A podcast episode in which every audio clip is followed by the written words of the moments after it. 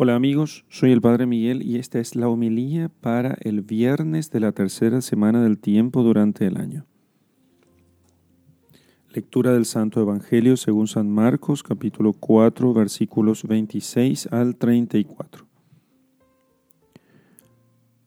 Jesús decía, El reino de Dios es como un hombre que echa el grano en la tierra. Duerma o se levante, de noche o de día, el grano brota y crece sin que él sepa cómo.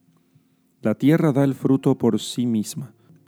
Primero hierba, luego espiga, después trigo abundante en la espiga, y cuando el fruto lo admite, enseguida se le mete la hoz, porque ha llegado la siega. Decía también, ¿con qué compararemos el reino de Dios o con qué parábola lo expondremos? Es como un grano de mostaza que, cuando se siembra en la tierra, es más pequeña que cualquier semilla que se siembra en la tierra, pero una vez sembrada, crece y se hace mayor que todas las hortalizas y echa ramas tan grandes que las aves del cielo anidan a su sombra.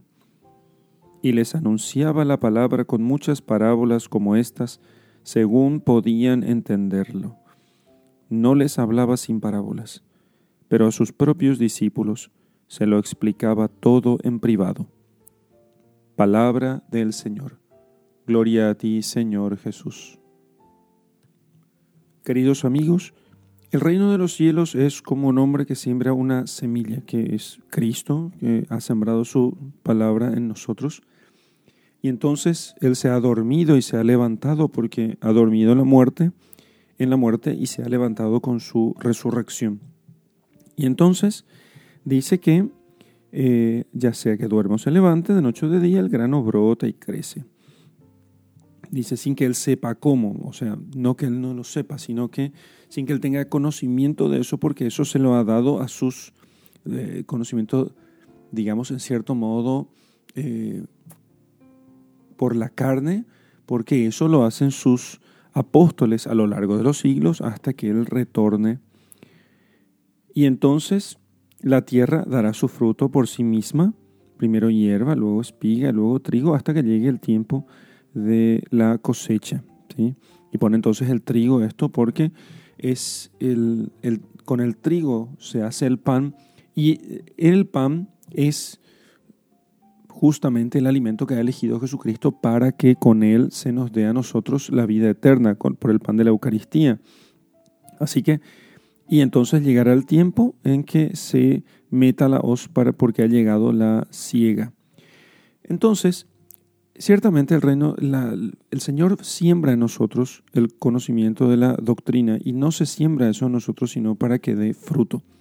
Nosotros tenemos que pensar siempre si esto que escuchamos continuamente en estos sermones, en cualquier sermón que escuchemos, en la lectura de la palabra de Dios, se nos exige que nosotros continuamente trabajemos esta tierra, porque si la tierra es buena, como en la parábola del sembrador, la semilla producirá fruto por sí mismo. En una tierra que esté bien dispuesta. No es la tierra la que produce el fruto, sino que es la semilla.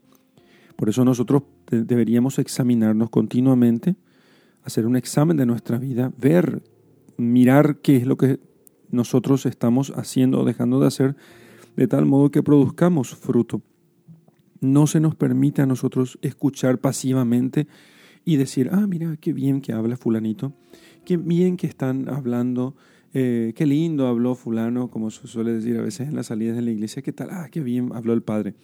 Pero eso no sirve de mucho.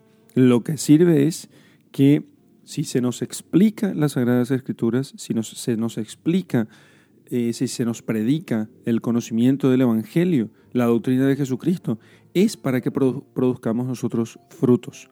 Fíjense que qué religión exigente, porque en la mayoría de las otras religiones generalmente lo que se pide es que simplemente se crea en las divinidades de, esta religión y se le ofrezca algún ritual.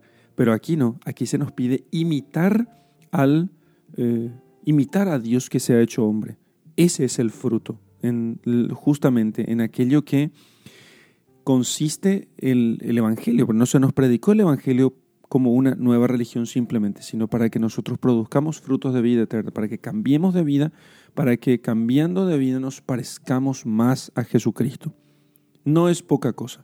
Y sin embargo, la semilla da fruto por sí mismo porque Dios no nos enseña la verdad sin darnos fuerzas suficientes para que nosotros podamos cumplir aquello que Él nos llama a hacer. En el nombre del Padre y del Hijo y del Espíritu Santo. Amén.